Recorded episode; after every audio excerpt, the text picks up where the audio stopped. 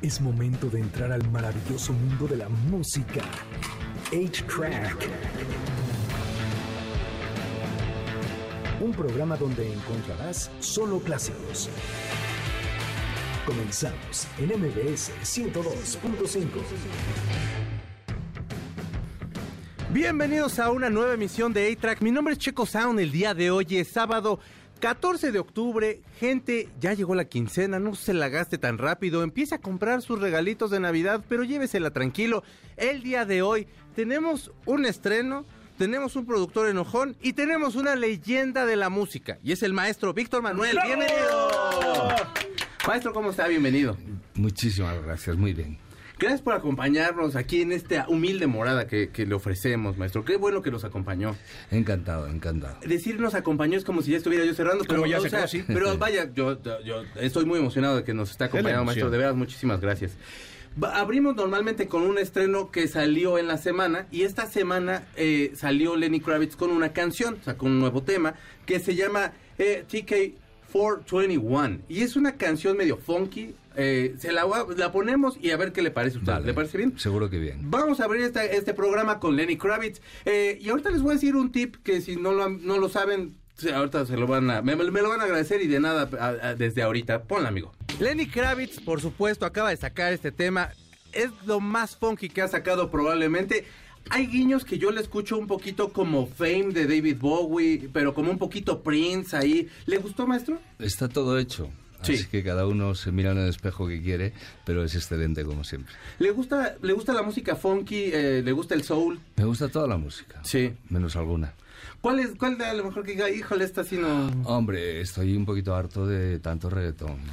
Es que es mucho. Es de mucho. pronto salieron muchísimos Es artistas, ya es como de, ya no sé uno, no- ya no sabe uno ni quiénes son. Sí, sobre todo que rompe, que, que hay poca variedad. Es Claro. lo que he hecho en falta, ¿no? Sí, sí, sí, sí, sí. ¿A ti te gustó la canción, Gus? Fíjate que a mí me gustó mucho y sí, a mí sí me recuerda mucho como a Prince, se me hace como esta onda, vaya, el Prince como de los noventas. Sí, claro, Incluso Cream, se parece, ajá, exacto, ¿no? Se parece mucho como al soundtrack de, de, mm, De Batman, que en aquel entonces era así como más funk, más, no sé, a mí me gustó mucho, a mí la verdad me gustó mucho. Bueno, el, el tip a lo mejor si usted no lo ha visto, que si no lo ha visto, de verdad no sé en dónde vive, vea el video, si a usted le gusta Lenny Kravitz, este, prácticamente usted lo ve despertarse y luego lo ve, este, pues bastante sin ropa y luego ya lo ve cómo se va vistiendo y cómo se ponen esos pantalones tan apretados que yo creo que hasta mantequilla sabe poner en las piernas, maestro, de verdad. Seguramente le ayudan. Sí, o sea, y deberían haber sacado así de, a ver, eh, primero esta piernita y le jalan, porque de verdad son los pantalones más ajustados que he visto en mi vida y, y- y de verdad este es un exceso. Este, creo que, no sé si soy yo, Creo que eres tú, soy yo. Muy bien, a ver, un poquito de repetición, perdone usted. Pero bueno, vamos a entrar en materia. Este programa normalmente lo hacíamos, eh, y digo lo hacíamos porque este es- estamos muy contentos de, de tenerlo aquí, maestro, y damos algunas notas, etcétera. Pero más bien nos gustaría platicar con usted acerca de su carrera y que nos pueda ir más o menos como platicando un poquito. Eh, me llama mucho la atención porque mi abuelo eh, se fue a Estados Unidos eh, a poner vías de ferrocarril eh, hace muchos, muchos años. Mi abuelo ya no está aquí entre nosotros. Y mi otro abuelo era abogado en ferrocarriles. Y, su, y, y también de su familia, su papá era, era, era ferrocarrilero. Mi papá era ferrocarrilero y metió, por lo menos que yo recuerde, a cuatro hermanos de él en los ferrocarriles y después los herederos de esos hermanos también están en ferrocarriles. La última noticia que tuve es que tengo una, una prima conductora de, de, Ah, de- de AVE. ¿En serio? ¡Qué padre! Sí. Y, y, y, y estaba mucho en casa, eh, de- o de pronto no, no tanto, se iba de viaje. o- No, era, era, era ferrocarril de circulación, estaba siempre en casa, en el mismo puesto. Y hace poco me dieron un homenaje en un pueblo de Galicia, Monforte de Lemos, que es un cruce de, de vías, y me regalaron la primera nómina que a él le dieron. Ah. que eran 1.300 pesetas. De la época, que sería Ese- ahora, que sería eh, 10, 10 euros. No, menos, menos. Menos de 8 10 euros. 8 euros. Híjole, pero bueno, y, y, y, tam- y su mamá también trabajaba, era comerciante. ¿Qué vendía, maestro? Vendía pollos y huevos y, y los dos ayudaban mucho, ¿no? Porque mi padre tenía una furgonetilla y repartía y mi madre ordenaba las cosas. Es que, la, es que sí, la- las mamás siempre ponen orden, ¿no? Sí, y el sí, papá sí. ya como quiera ahí va, sí. ahí No, siempre cuento una historia en los conciertos, además, que me gusta mucho contarla, porque siendo yo muy pequeño, tenía seis años, y un día mi padre me dijo, ¿tú quieres ir hasta donde acaba el tren? Y yo, vale. Entonces el recorrido eran 60 kilómetros, pero vas a ir solo. Digo, sí, vale, vale en aquella época, ¿eh? ahora sería imposible ni pensarlo. Y recuerdo que me metí en el tren y dice, cuando llega al final tú no te muevas, porque a los 10 minutos sale para acá y vuelve otra vez aquí al pueblo. Aquí te estoy esperando. Efectivamente hice el camino un poco asustado, ¿no? Y cuando volví y regresé a Mieres, me tiré en sus brazos cuando se abrió la puerta, ¿no? y siempre digo, soy hijo de ferroviario, Claro. Y ahí eh, se cierra el círculo. ¿Cuánto tiempo más o menos era de donde, de donde el pueblo hasta, hasta este lugar? ¿Como una hora más o menos? ¿Cuánto sería? Hora y media. Hora, y media. Hora y media. Pues una hora y media de angustia sí es... Tres horas, tres horas en total. ¿Y, qué edad tenía? Seis años. Seis años. es que tres horas... Es que ahora Oye, yo me imagino tres horas solo un niño en, en, ¿Tres horas? Y... Es una eternidad, ¿no? Sí, ahora sería impensable. Sí, sí, sí. Sí, no. No, pero es una gran experiencia. Aparte como también para soltarlo. Y, y, entonces brincó a los brazos de su papá. Me tiró a los brazos de mi padre. Qué bonita anécdota. Oiga, maestro, y, y bueno, entrando un poquito, Asturias en ese momento, Mieres de donde viene usted, ¿cómo nos lo podría escribir un poquito cómo era? ¿Era un lugar tranquilo? ¿Era un lugar como de mucha comunión? ¿Cómo, bueno, era un lugar, fue muy revolucionario el siglo pasado, ¿no? Porque había mucha industria, mucha minería y era gente que se levantaba, se levantaba muy pronto. ¿no? Ellos, en una de las canciones que yo canto, que es Asturias, que la escribió Pedro Garfias, poeta que murió aquí en México en 1967, digo, dos veces dos has tenido ocasión para jugarte la vida en una partida y las dos te la jugaste. Porque cuando eh, España no pensaba ser revolucionaria, en Asturias se levantaron una revolución de octubre que duró 14 días y que fue una masacre absoluta, y en el 36 igual fueron fieles a la República y murieron peleando ahí, ¿no? Es una zona muy, muy revolucionaria, tanto la cuenca del caudal, que es esta, como la cuenca del Nalón, que es la montaña siguiente, ¿no? Y eh, bueno, también les, les tocó, no a usted, pero ah, bueno, su abuelo estuvo en la, en la guerra civil, este, y también fue momentos bastante traumáticos, y lo fusilaron. Sí, mi abuelo sí. Digo, perdón si a lo mejor es un tema sensible, pero... No, no, no, porque bueno, imagínate, eh, fue... ¿Sabes lo que pasa? Lo peor de todo, de, cualquier guerra, es después leer el trasfondo de lo que hay ahí detrás. Sí, sí, cuando yo leí el encausamiento de él y de su hermano, porque los fusilaron a los dos, era terrible, ¿no? Porque es que se habían llevado una estufa para calentarse en la Revolución del 34, ni siquiera en el 36, en el 34, y unos ferreteros de Mieres se la tenían guardada y la acusaron de comunista y fue a la cárcel y le estuvieron macerando tres años porque era cada noche sacaban a unos cuantos, ¿no? Y al cabo de tres años le fusilaron. Hijo, qué fuerte. Y está en una fosa común en el cementerio de Oviedo junto a otros 1.800 compañeros fusilados al amanecer como él. Igual. Claro, claro, claro. Y este, esta, eh, digamos que ciertos sucesos a lo mejor lo podrían haber llevado a esta faceta de cuando entró usted con, con, canciones un poco más de protesta, que ahorita entrar en el tema a mí se me hace bastante fuerte. ¿Ya de una ya? sí, por favor. No vamos a ir a una canción, pero Sí, nada más eso. Pero sí, sí sería como a lo mejor como un, a lo mejor como este gancho que pudo haber habido para que usted empezara a escribir sobre eso, le despertó algo. Yo sé que no fue, a lo mejor fue años antes, pero tener como conciencia de esto. No, fue mucho más tarde, porque mi padre había vivido tan aterrado, era mayor, jefe de familia con 15 años y cinco hermanos pequeños. Sí. Y vivió tan acojonado, tan aterrado toda su vida, que nunca nos contó nada, ni a mi hermano ni a mí, cómo habían fusilado al padre. Bueno, ni siquiera si lo habían fusilado. Yo le preguntaba cada vez que íbamos al cementerio, ¿por qué mataron al abuelo? Y él me decía, por robar una cesta de huevos y de ahí nunca salió, ¿no? Y ya muchos años más tarde, muchos años más tarde, yo me enteré de las cosas. Y las primeras canciones mías, cuando yo empecé a tener problemas, no tenía ni siquiera ideas políticas. Sí, era, tenía buenas intenciones, nada más, ¿no? Como todo. ¿eh? Una mujer es la musa siempre, ¿no? Y de pronto se enamora uno y empieza a escribir. Oiga, maestro, por, por, por, supuesto, preguntarle, porque sería la canción que queríamos eh, poner. Solo pienso en ti, ¿cómo la compuso? Pues mira, es una canción, es increíble, porque... Eh, es una canción de 1978, cuando descubro que hay una residencia en España, en Cabra, en la provincia de Córdoba, donde conviven bajo el mismo techo ambos sexos, discapacitados y los problemas que de ahí se derivan. Los problemas más graves que tenían es que había familias que no permitían dar anticonceptivos a los, chicos y a las chicas. Y, y, bueno, se enamoraban como burros. Ahí adentro hacían muebles, fabricaban forjas, financiaban en parte sus vidas y se enamoraban. ¿no? Mm. Y Mariluz y Antonio, que son los protagonistas, querían casarse además. Pero el arzobispo de Córdoba se lo prohibió. Y el cura del pueblo les casó y han tenido tres hijos, dos de ellos universitarios y el tercero mecánico. ¿no? Guau. Y es una de esas historias que te reconcilia con la vida Por porque, supuesto. sa- porque sale bien, ¿no? Sí, sí, no sí. todas las historias salen así, ¿no? No todo es malo. Pero la- esa canción lo que consiguió, más el esfuerzo de las familias por encima de todo, es dar visibilidad a la discapacidad. En aquellos años, los, ese era un problema que se eh, vivía dentro de las casas nada más. Los- esos chicos no salían a la calle, esos chicos no buscaban trabajo, no les procuraban trabajo, esos niños no existían, sencillamente, ¿no? Y la canción contribuyó a esa visibilidad y es por lo que me ha dado tantas alegrías en estos años, ¿no?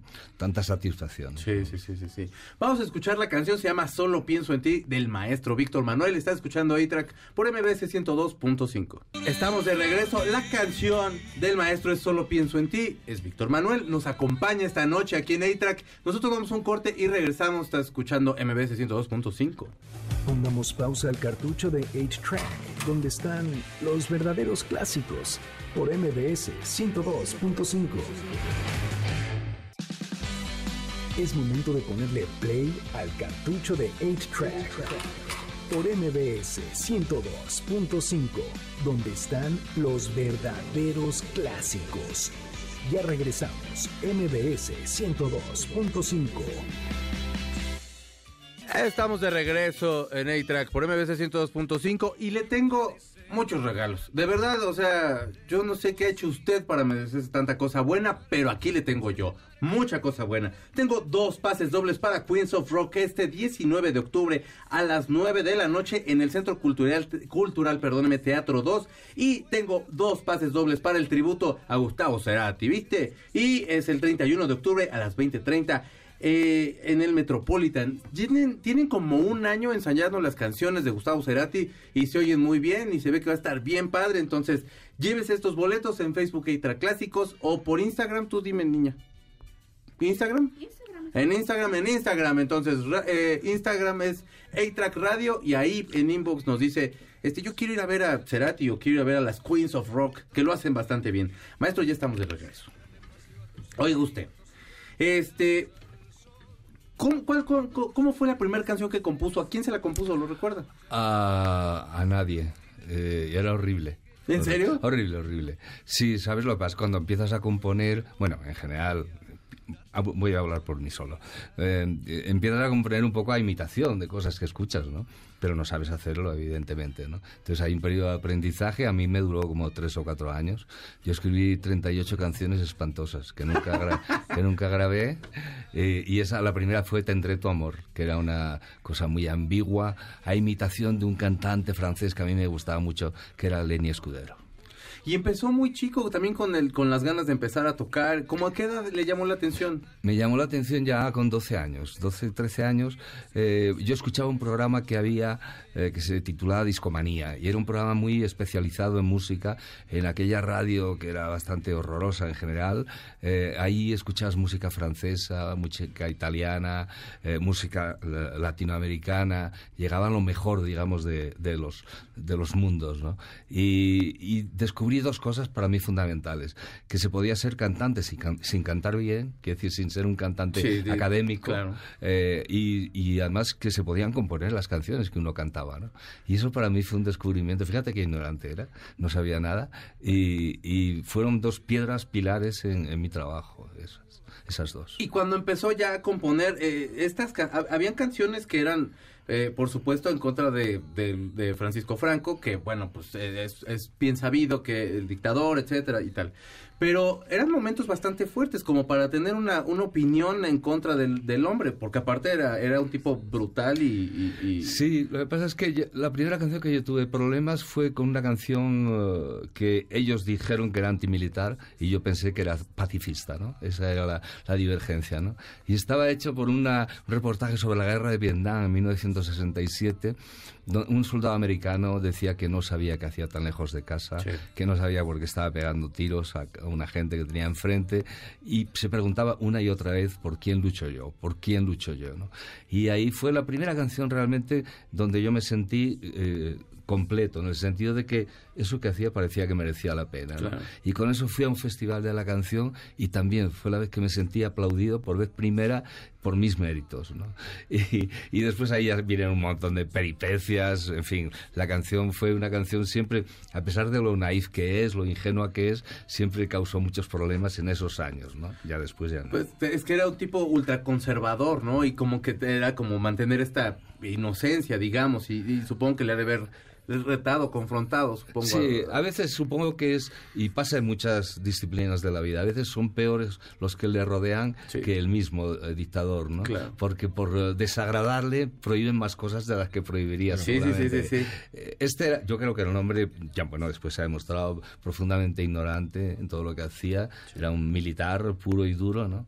Y, y, bueno, pues dejó un reguero de muertos infinito en mi país y muchísimo dolor dolor que todavía no ha acabado de cerrarse, ¿no? Porque eh, estamos hablando ahora de recuperar a la gente que está en fosas comunes, en, sitios ignotos, y hay como 120.000 personas todavía, ¿no? Que solo nos gana Camboya en eso, ¿no? Y eso es palabras mayores. Y siempre lo he visto yo contestatario ante, ante los movimientos y todo eso. ¿Cómo... Eh, hay ahorita una, una, nueva corriente de jóvenes que, que, que, también lo ven correcto todo lo que pasó con, con Franco. Así como en todo el mundo también hay este eh, juventudes ultraderechistas o, como, como tratando de retomar como este tipo de, corrientes. ¿Qué opinión le merece, maestro? Bueno, son ciclos, son eh, me llama la atención, ¿no? Porque generalmente los populismos que vienen detrás de, esas tendencias tienen eh, soluciones muy simples para problemas muy complejos, ¿no? que hay mucha emigración, bueno, pues les echamos del país, ¿no? Y yo siempre le pregunto lo mismo, y dice, ya, ¿y a tu papá quién le va a limpiar el culo cuando esté claro, por supuesto, por supuesto. Eh, pero son estas estupideces, ¿no? Pero hay gente que las compra, ¿no? Y son muchos millones de personas, ya no solo en España, sino en Europa, en Europa también, ¿no? Hay un problema grave, ¿no? La gente tiene un descontento y lo manifiesta de una manera creo yo, no, no demasiado ortodoxa, ¿no? Porque tiene seguramente más posibilidades de manifestarse en otro sentido que, que en ese, que, que alineándose con la extrema derecha. Claro, no. Hay, una, hay, una, hay un pasaje de su vida que me, que me llamó mucho la atención, que hubo un pequeño, hubo un problema allí en España y se vino a vivir un tiempo aquí a México con Ana. Sí, no, tuve el problema aquí en España y no me pude ir de aquí. Aquí en México. Sí, es que yo había escrito una obra, una comedia musical para representarla con Ana Belén, con mi mujer, y allí la prohibieron y nos vinimos aquí. La hicimos durante tres semanas en el Teatro Manolo Fábregas y fue un absoluto desastre de público, no iba nadie y la quitamos. Cuando perdimos todo el dinero que teníamos, la quitamos, ¿no? Y, y ya eh, una vez retirada la función de cartel, salió en España la noticia de que pisábamos la bandera española en el escenario, ¿no? Y en aquel momento era terrorífico, estoy hablando de 1972. Y bueno, tuvimos que quedarnos aquí seis meses más de lo previsto. Cuando todo estuvo aclarado a nivel oficial, eh, regresamos a España y empezamos una especie de cuesta arriba salvaje, ¿no? Porque eh, cuando tú no tienes alternativas, si te echan un poquito de mierda encima, ya no te la quitas con nada, ¿no? Ni con agua caliente ni con nada. Y eso nos pasó, ¿no? Tuvimos un problema gravísimo de difusión. Yo estuve prohibido en las radios oficiales durante seis años. Televisión española también. televisión también. Bueno, fue un, desastre, un roto de esos increíble. Oiga, pero y, había yo leído que Julio Iglesias había, había intercedido un poco. Claro, es que el teatro pasaron por allí porque cantante español que pasaba por, por el DF iba a ver la función, ¿no? Y hablo de Cecilia, hablo de Perales, de un montón de gente, ¿no? Y estuvo Julio también, ¿no? Y Julio en cuanto regresó a España, eh, lo primero que hizo fue explicarle a la gente y sobre todo a nivel oficial que esa escena que ellos eh, imaginaban no ocurrió nunca en esa función, no existía, ¿no? Y él fue un valedor, a nosotros nos hizo un, trabajo en ese sentido extraordinario, ¿no? Y, nunca, nunca dejaré de agradecérselo. ¿E hicieron gira en algún momento junto previo a esto? Antes, antes sí. Fíjate, en el año 71 eh, hicimos una gira por Galicia, por las capitales gallegas, Julio y yo.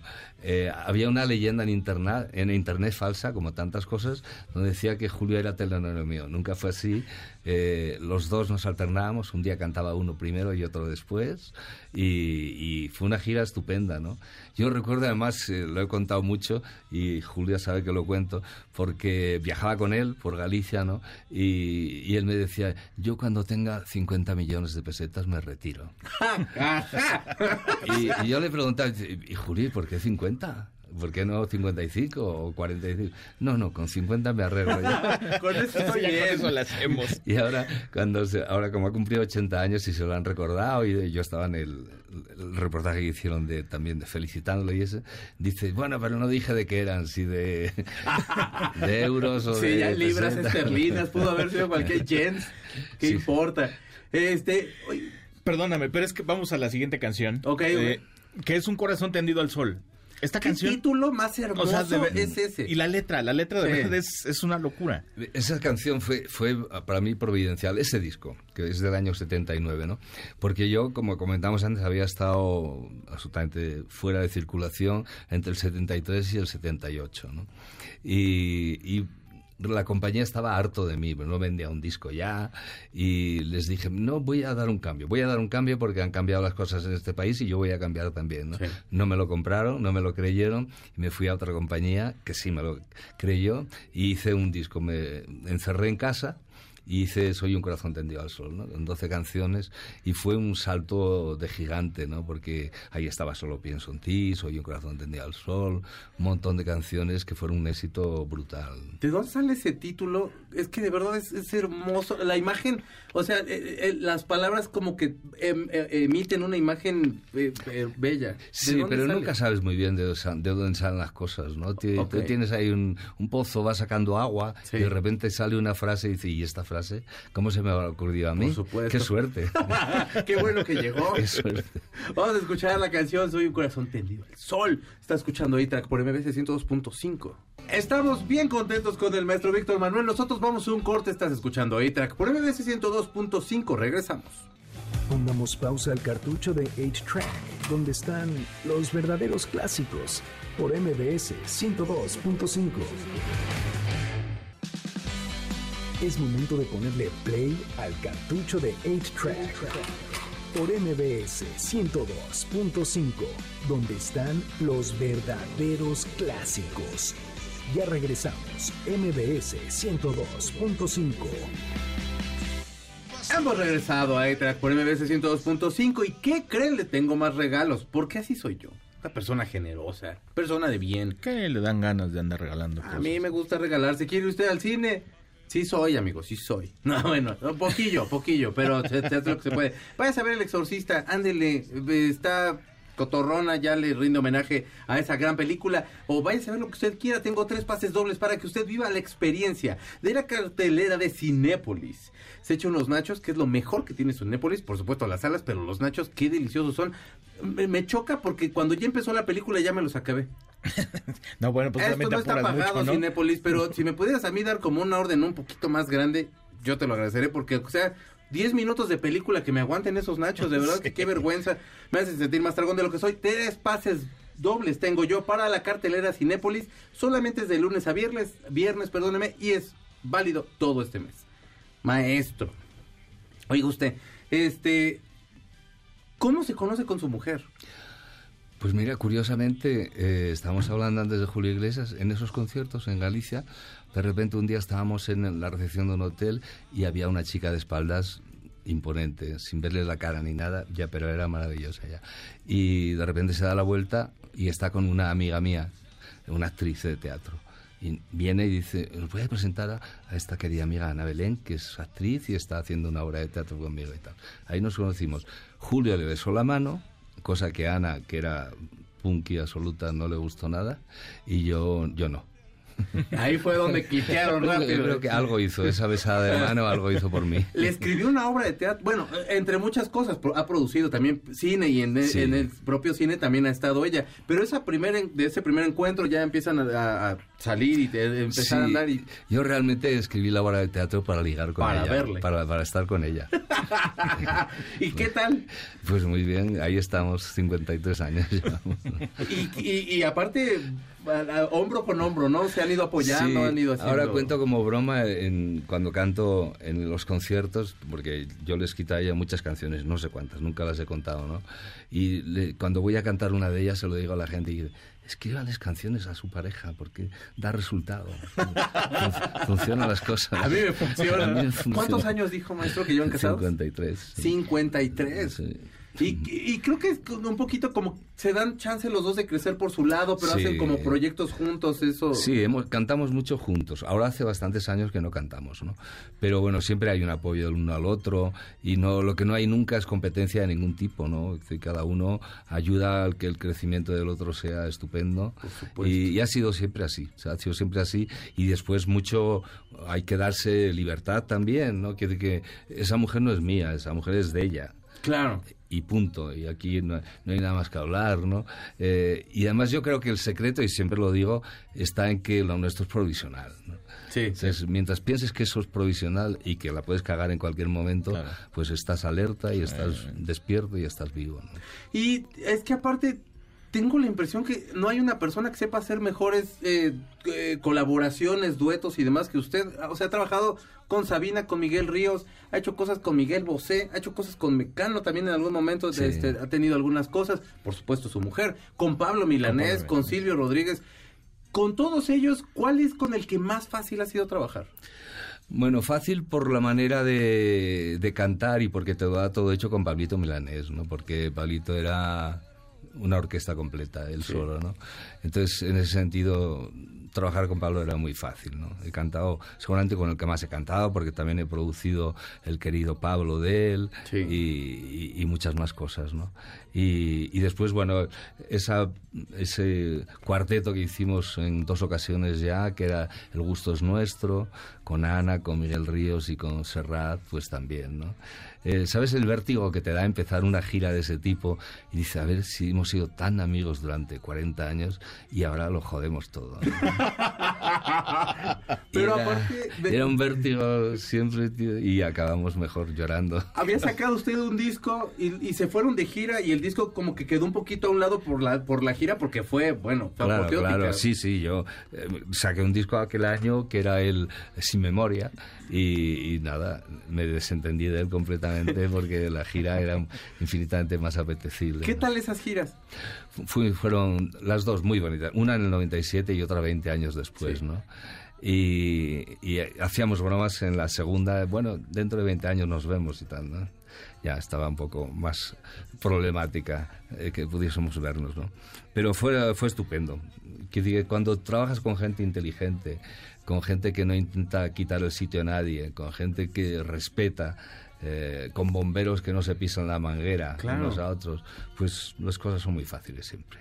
¿Y con Sabina qué tal la relación? Muy buena, muy buena. Pero Joaquín, eh, Joaquín estaba en la primera gira del Gustos Nuestro, el cuarto componente era Joaquín. Sí. Y nos estuvo tomando el pelo como hace Joaquín durante muchos meses, ¿no? Ese- con ese tipo de cosas que dice, es que no sé si le conviene a mi carrera, ese tipo de tipo, un- tipo raro. Y un día estábamos en casa y tal, estábamos con un manager que tenía Joaquín, que era muy tonto, y, y estábamos hablando allí y Joaquín toreándonos de nuevo. Y venga, dar pases de toreo. Y aparece Ana por allí y le dice yo a Manuel, dice, Anita, ¿quieres cantar con nosotros? Y dice, claro. Y, ya, y ahí está. Ya quedó. Joaquín quedó inmediatamente fuera. En ese momento se lo dijimos, ya no estás. Gracias por participar, hasta luego. Adiós. Le produjo un disco de, Sí, hice un disco... de homenaje, bueno, no un Bueno. disco homenaje a... Sí, de Entre todas las mujeres se Sí. titulaba. Eran de las chicas cantando. eh, y quité el título completo porque hubo una cantante que se negó a que lo pusiese, que era Bendito seas entre todas las mujeres. Pero bueno, es, es parte del personaje propio de, de- Sí, de- de sí, Joaquín sí. Sabina, que es este este hombre como bohemio. Y... Eh, tiene tan buenas canciones, Joaquín, tan, es tan fácil hacer eh, un disco sobre canciones de él. Puedes hacer no uno, 40 discos, ¿no? Pero la producción le quedó muy bien, maestro. La Sí, verdad es un muy, bonito, buen muy disco. bonito. Y después Joaquín es un hombre absolutamente generoso. Yo tengo eh, presentes dos situaciones concretas. Un día que estábamos en su casa, dice, venir, venir, venir. Y al final lo que hace es darle a Ana un, un cassette, todavía entonces, con peces de ciudad. Venga, grábala tú. Antes que yo, y se la dio. Y, y anteriormente, también en otra reunión en casa, dice, tráeme una guitarra. Le pusimos allí la, la grabadora y, y tocó, eh, y lo diré, lo diré, lo diré. Bueno, ahora, ahora se me acuerdo, ahora Sí. me acuerdo. Pero también una de esas canciones maravillosas de, de Joaquín que Ana lleva cantándola toda la vida. ¿no?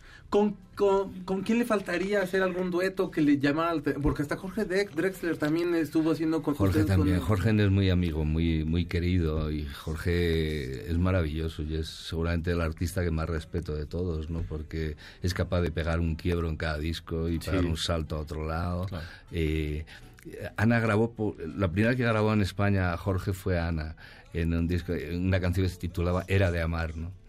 Y después al año siguiente fuimos a cantar a Montevideo y Jorge vino y cantó de telonero en, en El Gusto es Nuestro, ¿no? Guau. Y es un tío maravilloso, que lo, lo quiero con todo, con todo el alma. Si tuviera... Perdóname, perdóname. Es que antes de irnos a la siguiente canción, porque ya tenemos que ir a la siguiente canción, yo Ay, quiero Estoy preguntarle... platicando aquí con mi amigo. Es y que nos yo también interrumpe. quiero platicar Ah, con él, dame chance. Maestra, a ver, yo tengo una duda, bueno, no duda, un- una, una, una pregunta, una cuestión que desde hace mucho tiempo, y lo platicábamos antes de venir al programa. Después de haber pisado tantos escenarios, haber ido a tantos países, conocer tantos públicos, ¿cuál ha sido el más difícil?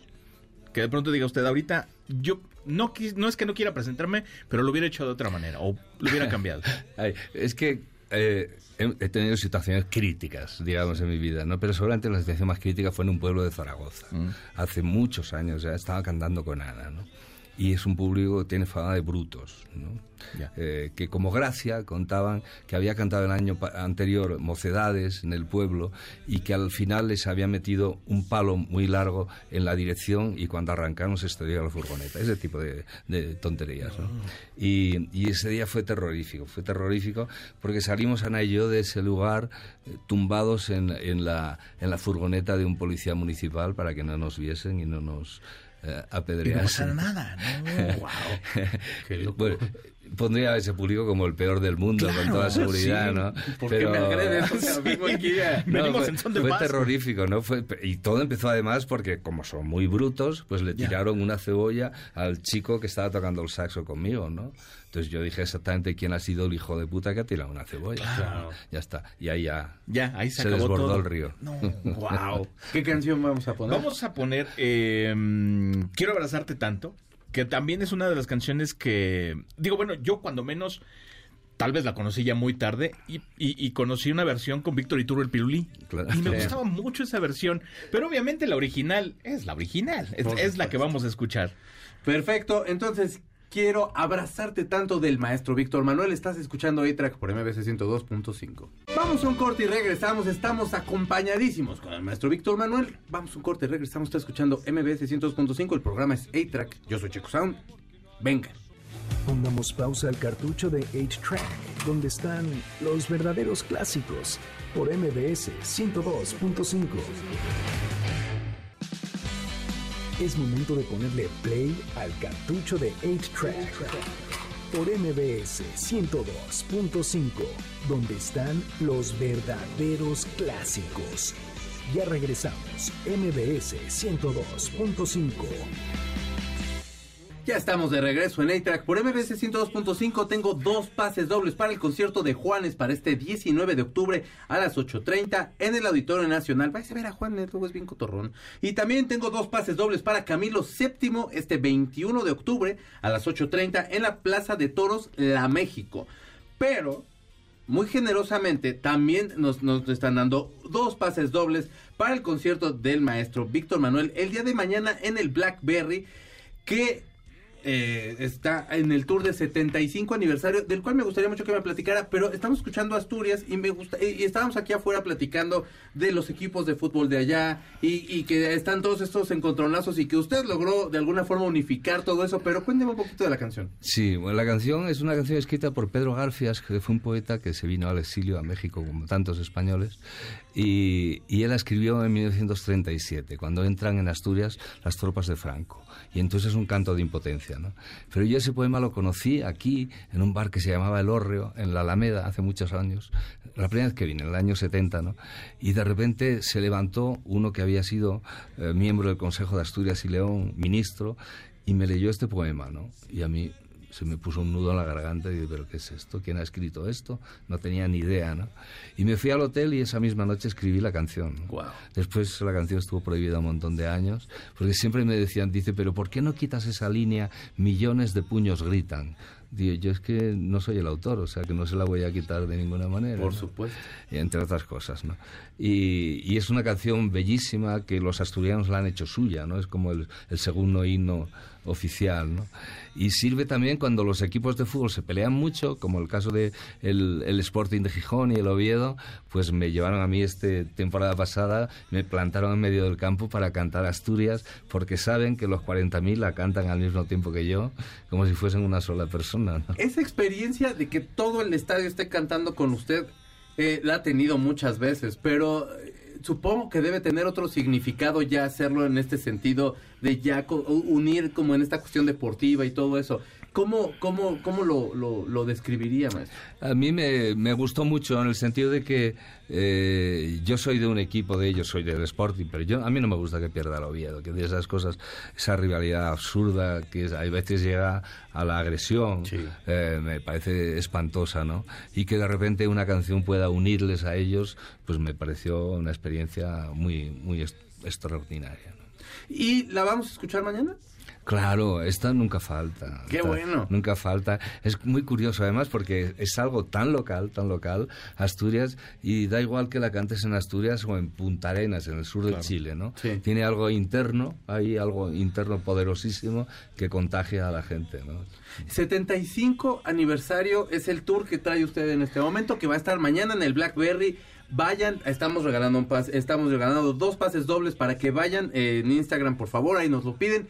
No se lo pueden perder al maestro. Cuéntenos qué vamos a poder escuchar mañana, aparte de todo, pero, pero cuéntenos más. Mira, es un concierto muy agradecido, ¿no? Porque el 90% de lo que canto ahí la gente lo reconoce, la gente que me escucha a mí habitualmente. ¿no? Y, y nada más salir digo, mire, no voy a estrenar canciones. Y entonces, ¡ah! Les da una alegría tremenda, porque la gente lo único que no quiere es que estrenes canciones. y también les digo, pero mire, si yo no hubiese estrenado todo esto que voy a cantar esta noche, ya no estaría cantando. bueno, bueno, sí, lo entendemos, pero no cantes nada nuevo. ¿Cuánto tiene que no saca eh, material nuevo, maestro? Hace cinco años ahora. Hace cinco años. Bueno, y, y, algunos planes, digo, al final la creatividad usted la trae. Y... No, creo, y además yo soy cantante y sigo cantando porque escribo canciones, porque me, me, gusta escribir canciones. Y me sobró material estupendo del, del disco anterior y tengo que componer más, y en este año lo voy a hacer con toda seguridad.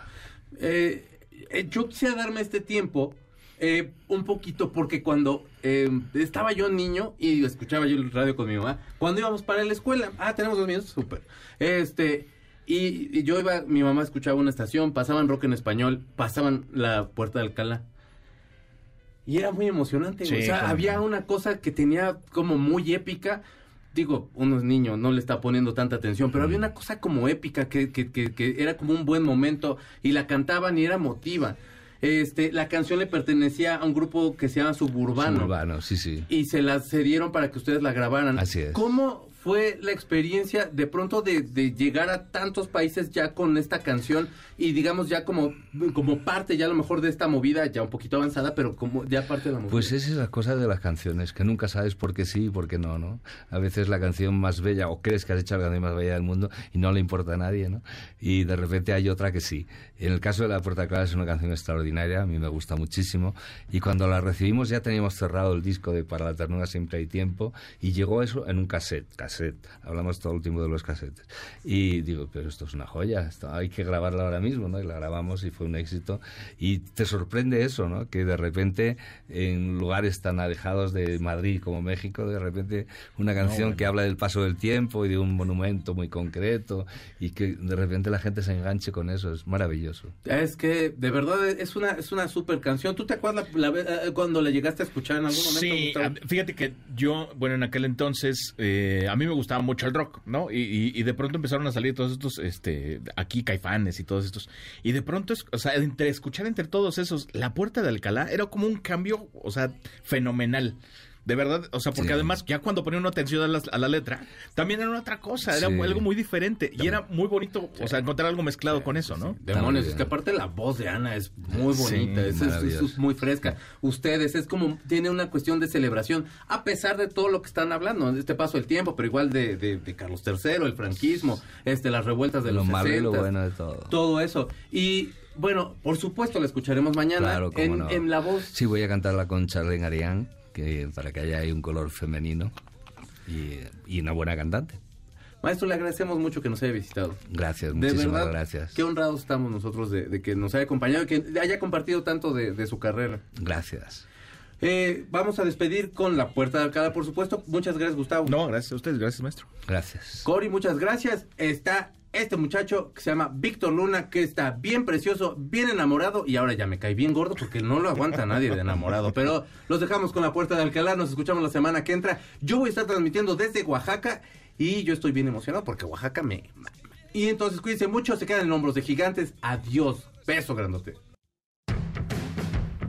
El cartucho se acabó. Nuestro fiel reproductor se apaga. Hasta la próxima emisión de 8-Track, donde están los verdaderos clásicos. MBS 102.5